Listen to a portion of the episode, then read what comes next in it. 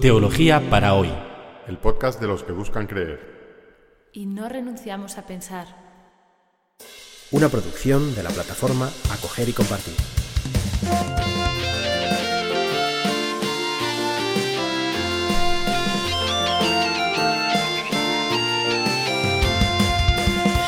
Bienvenidos al episodio 34 del podcast Teología para hoy, que hemos titulado El fin de los tiempos. Vamos a comentar los versículos 5 al 37 del capítulo 13 del Evangelio según San Marcos. Repasamos los episodios anteriores. El domingo Jesús entró en Jerusalén y al día siguiente, lunes, expulsó a los vendedores del templo, realizando de esta manera una especie de destrucción simbólica de aquel lugar sagrado. El martes regresa al templo y pasa el día discutiendo con distintos grupos que van pasando delante de él. En el episodio anterior comenzamos a comentar el capítulo 13, en el que Marcos presenta un cambio de escenario. Jesús ya no está en la explanada del templo, sale del templo y de la ciudad, baja la hondonada del, del torrente Cedrón y sube a la colina que está enfrente de Jerusalén, el monte de los olivos, desde donde se tiene una visión magnífica del templo. Los discípulos le dicen, oh, qué, templo más, más maravilloso, más sólido. Y Jesús les invita a cuestionarse qué es lo verdaderamente sólido. Y comienza este discurso escatológico que va a ocupar el resto del capítulo 13 y que vamos a comentar hoy. Vamos a escuchar a Jesús. Entonces Jesús comenzó a decirles, Tened cuidado que no os engañen, porque muchos se presentarán en mi nombre diciendo, Soy yo, y engañarán a mucha gente. No os alarméis cuando oigáis hablar de guerras y de rumores de guerras. Es necesario que esto ocurra, pero todavía no será el fin. Discurso escatológico. Escatón quiere decir fin o, fin, o último, y, discurso escatológico es el discurso sobre los últimos tiempos o el fin de la, de la historia. Y como ya adelantamos en el episodio anterior, muchos judíos de esta época, del siglo I, creían en un inminente fin de los tiempos. Y por una razón. Y es que ellos tenían la conciencia de ser el pueblo elegido por el único Dios verdadero y cómo es que el pueblo elegido por el único Dios verdadero está sometido a los paganos romanos que adoran a los falsos dioses. Esto no puede ser. Dios tiene que intervenir y poner fin a esta situación. Y, esto es lo que espera mucha gente, la venida del reino de Dios, Dios interviniendo en la historia para poner fin a esta situación insosteniblemente injusta. Incluso en algunos círculos judíos, esta esperanza escatológica, esta esperanza del fin, eh, había generado un tipo de literatura, un tipo de, libros eh, que, mm, se llaman libros apocalípticos o género literatura apocalíptica. Y en estos libros, eh, de forma típica, es un género, ¿no? Como los géneros literarios, pues siempre hay algunos elementos que son, que son la marca de, ese título, de ese género literario. En el género apocalíptico hay normalmente un vidente que habla, que tiene visiones del, fin del mundo, y ese fin del mundo pues tiene que venir acompañado de signos prodigiosos. Y también esta literatura tiene algunas otras claves, ¿no? como números simbólicos o monstruos que suelen aparecer en, estas, en estos libros apocalípticos. El discurso escatológico de Jesús en este capítulo 13 toma muchos de los elementos del género apocalíptico, pero en cierto modo eh, eh, es, le da la vuelta a, este, a este, género, como, veremos. En el comienzo de, su discurso, Jesús habla de, algunos de estos signos, lo hemos escuchado, estos, estos mm, falsos profetas, guerras, rumores de guerras. Pero en lugar de decir, esta es la señal del fin del mundo, que sería lo típico de, del, apocalíptico, ¿no? Decir, bueno, guerras, las, estas guerras terribles, pues es que va a venir el fin del mundo. Y Jesús dice, no, esta no es todavía, no será, no es todavía el fin. ¿Mm? Oiréis guerras y rumores de guerras, es necesario que esto ocurra, pero todavía no será el fin. Y esto era algo muy actual para los primeros lectores de Marcos, porque la guerra estaba en marcha o acababa de terminar o estaba todavía en los rescoldos de la guerra calientes o, quizá todavía en marcha, finales de los 60, comienzos de los 70, se supone que es cuando se escribió Marcos, durante la guerra o justo después. La guerra termina, empieza en el 66 después de Cristo, la guerra entre los judíos y los romanos, la guerra de Israel, y termina en el año 70. Y, mucha gente, muchos cristianos, que tienen esta conexión tan, tan fuerte con, con Israel y con, y con Jerusalén, están preguntándose, bueno, ¿será, ¿será este el fin del mundo? Y Jesús les dice que no. Leímos, seguimos leyendo. Se levantará nación contra nación y reino contra reino. En muchas partes habrá terremotos y hambre. Este será el comienzo de los dolores del parto. Estad atentos. Os entregarán a los tribunales y os azotarán en las sinagogas, y por mi causa seréis llevados ante gobernadores y reyes, para dar testimonio delante de ellos. Pero antes, la buena noticia será proclamada a todas las naciones. Jesús, sigue hablando de, de signos, ¿no? de guerras y sobre todo de la persecución. Pero todavía no es el final, porque primero tiene que ser proclamado el Evangelio en toda la tierra. Seguimos leyendo. Cuando os entreguen, no os preocupéis por lo que vais a decir. Decid lo que se os enseñe en ese momento, porque no seréis vosotros los que habléis, sino el Espíritu Santo. El hermano entregará a su hermano, para que sea condenado a muerte, y el padre a su hijo. Los hijos se rebelarán contra sus padres y los matarán serán odiados por todos a causa de mi nombre, pero el que persevere hasta el fin se salvará. Continuamos con este tema de la persecución, especialmente de, la más dolorosa, que es la que implica a los miembros de la propia familia, las traiciones. Seguimos.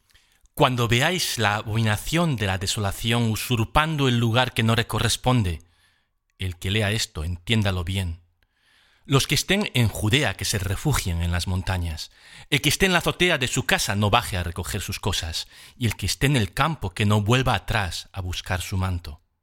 Ay de las mujeres que estén embarazadas o tengan niños de pecho en aquellos días. Rogad para que no suceda en invierno, porque habrá entonces una gran tribulación como no la hubo desde el comienzo del mundo hasta ahora, ni la habrá jamás y si el Señor no abreviara ese tiempo nadie se salvaría, pero lo abreviará a causa de sus elegidos.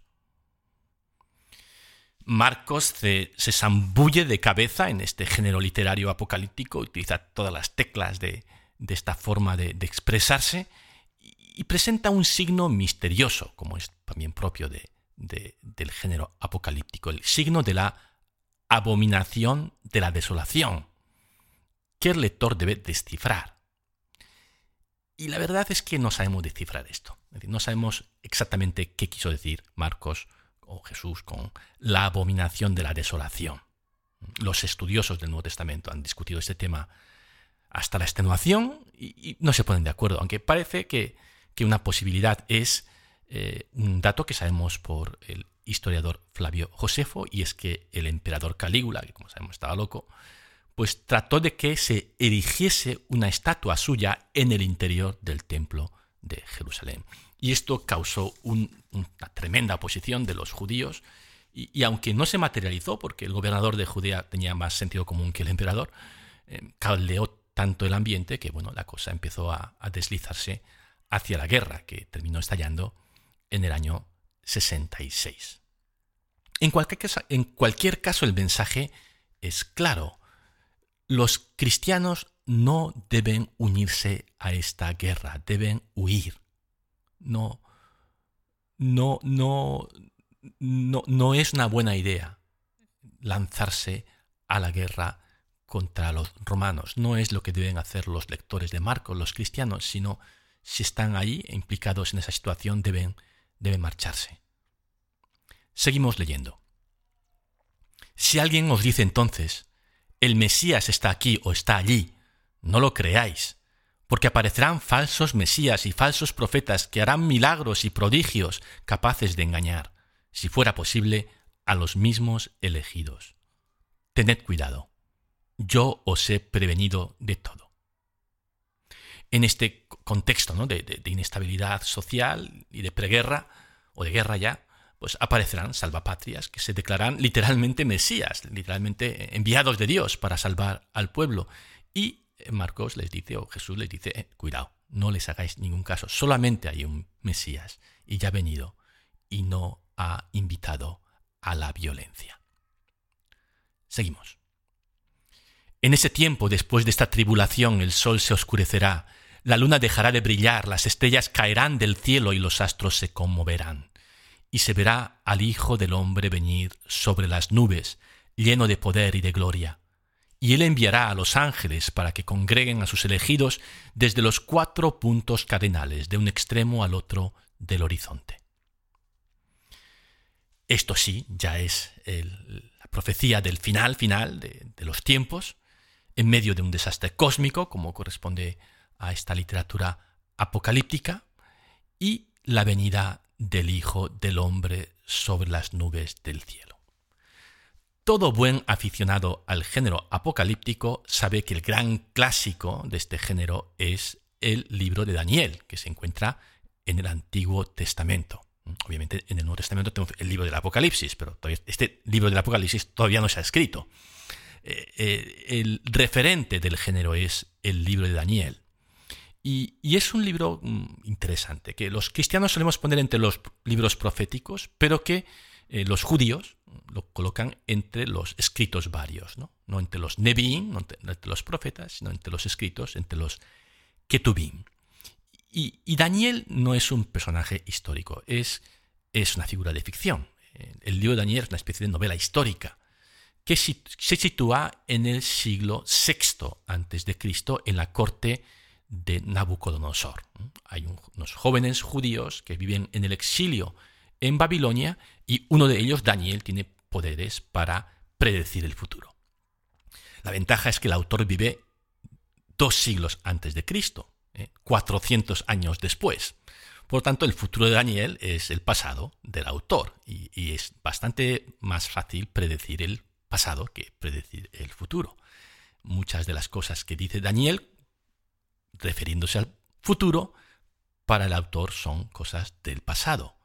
Y esto le permite al autor del libro de Daniel hacer una interpretación de la historia de Israel en los últimos 400 años. ¿no? Daniel, un personaje de ficción 600 años antes de Cristo, o 500 y pico, habla del futuro, el autor, que vive unos 160 años antes de Cristo, pues cuenta o hace un análisis de la historia gracias a las visiones de futuro de Daniel, que en realidad para él pues son, son cosas del pasado.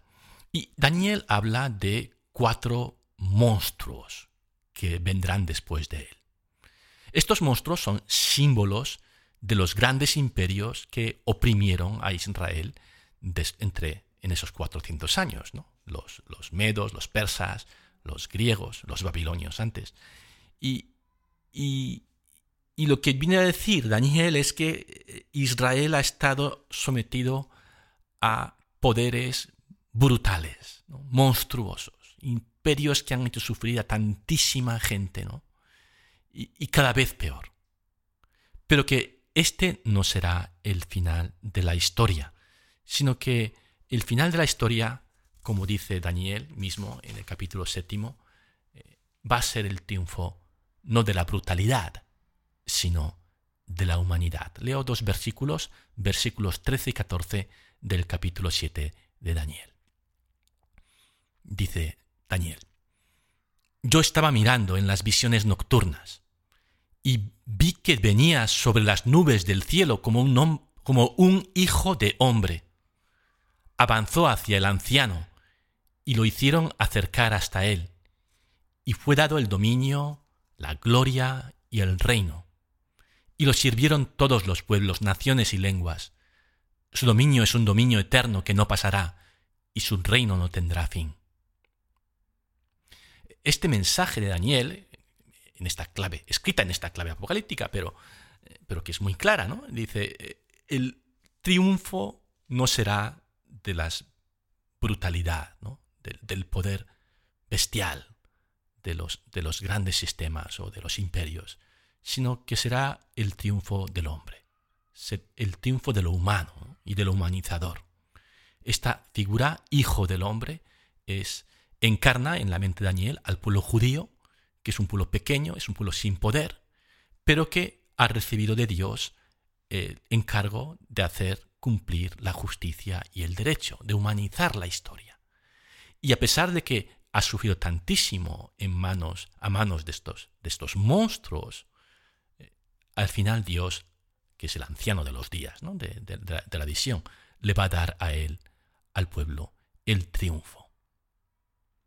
Y Jesús hace suya esta intuición de Daniel y, se identifica con este Hijo del Hombre, ¿no? con esta figura última que viene a humanizar la historia. Y, Él es, y se llama muchas veces a sí mismo en distintos lugares de los Evangelios, el Hijo del Hombre. Jesús nunca se adelanta para decir soy el Cristo o soy el Hijo de Dios, ¿no?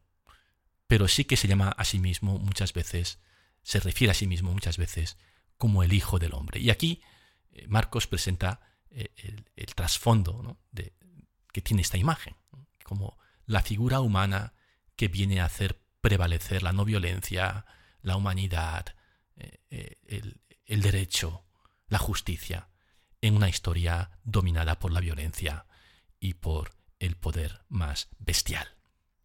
Seguimos leyendo. Jesús dice, aprended esta comparación tomada de la higuera. Cuando sus ramas se hacen flexibles y brotan las hojas, os dais cuenta de que se acerca el verano. Así también, cuando veáis que suceden todas estas cosas, sabed que, el, que el fin está cerca, a la puerta. Esta llamada de Jesús cierra este esta parte del discurso. Hay que estar atentos a los signos de los tiempos. Dios nos habla a través de las cosas que suceden en la historia, y lo importante y también lo difícil ¿no? es saber cuál es el mensaje de nuestro tiempo, cuál es el signo de los tiempos a los que debemos responder. Seguimos leyendo y Jesús ahora dice algo muy extraño. Os aseguro que no pasará esta generación sin que suceda todo esto. ¿Quiere decir esta frase que Jesús creía que que pronto después de él, en, menos de una generación, el mundo se iba a acabar? Pues parece que sí, que, Jesús y también los primeros cristianos, y muy probablemente también Marcos, cree que una generación, que no pasará una generación entre, entre Jesús y el fin del mundo. Nosotros sabemos que, bueno, pues que eso, eso no fue así, ¿no? Que, el mundo se continuó después de aquellos años y dos mil años que ha seguido continuando. Bien, es, esa es una cosa que, en la que el Nuevo Testamento eh, no, no, no, ha cumplido con, la certeza, con la exactitud de la predicción, por decirlo de, de una manera suave, pero que sin embargo, en el fondo, en el fondo, eh, lo, más importante no es el, cuándo exacto del fin. ¿no? Y, ahí sí que, en esa verdad profunda, sí que, sí que nos transmite un mensaje de verdad eh, este pasaje de Marcos. Seguimos leyendo. Jesús dice, El cielo y la tierra pasarán, pero mis palabras no pasarán. En cuanto a ese día y a esa hora, nadie lo conoce, ni los ángeles del cielo, ni el Hijo, nadie sino el Padre. Aquí Jesús mismo reconoce ¿no? que, él no, sabe exactamente cuándo va a ser, cuándo va a ser el fin, que solamente Dios, solamente el Padre, conoce la hora, y que ni siquiera Él, ni siquiera el Hijo, conoce exactamente cuándo va a ocurrir eso. Y lo importante es, no es obviamente el momento exacto, ¿no? sino reconocer que en Jesús tenemos la definitiva revelación de Dios. y que en cierto sentido el fin de la historia ya ha comenzado, porque Dios ha dicho todo lo que tenía que decir en Jesús. Él es su última palabra. Y, las palabras de Jesús no pasarán, porque, porque Dios no se va a retractar de su amor incondicional, de su apuesta incondicional por el ser humano, por el Hijo del Hombre. Y la victoria no, no va a ser de las bestias, sino del Hijo del Hombre, de la humanidad. Aunque el momento exacto nadie lo conoce, solamente el Padre. Vamos con el último párrafo que vamos a comentar hoy. Jesús continúa hablando. Tened cuidado y estad prevenidos, porque no sabéis cuándo llegará el momento. Será como un hombre que se va de viaje, deja su casa al cuidado de sus servidores, asigna a cada uno su tarea y recomienda al portero que permanezca en vela. Estad prevenidos, entonces, porque no sabéis cuándo llegará el dueño de la casa, si al atardecer, a medianoche, al canto del gallo o por la mañana.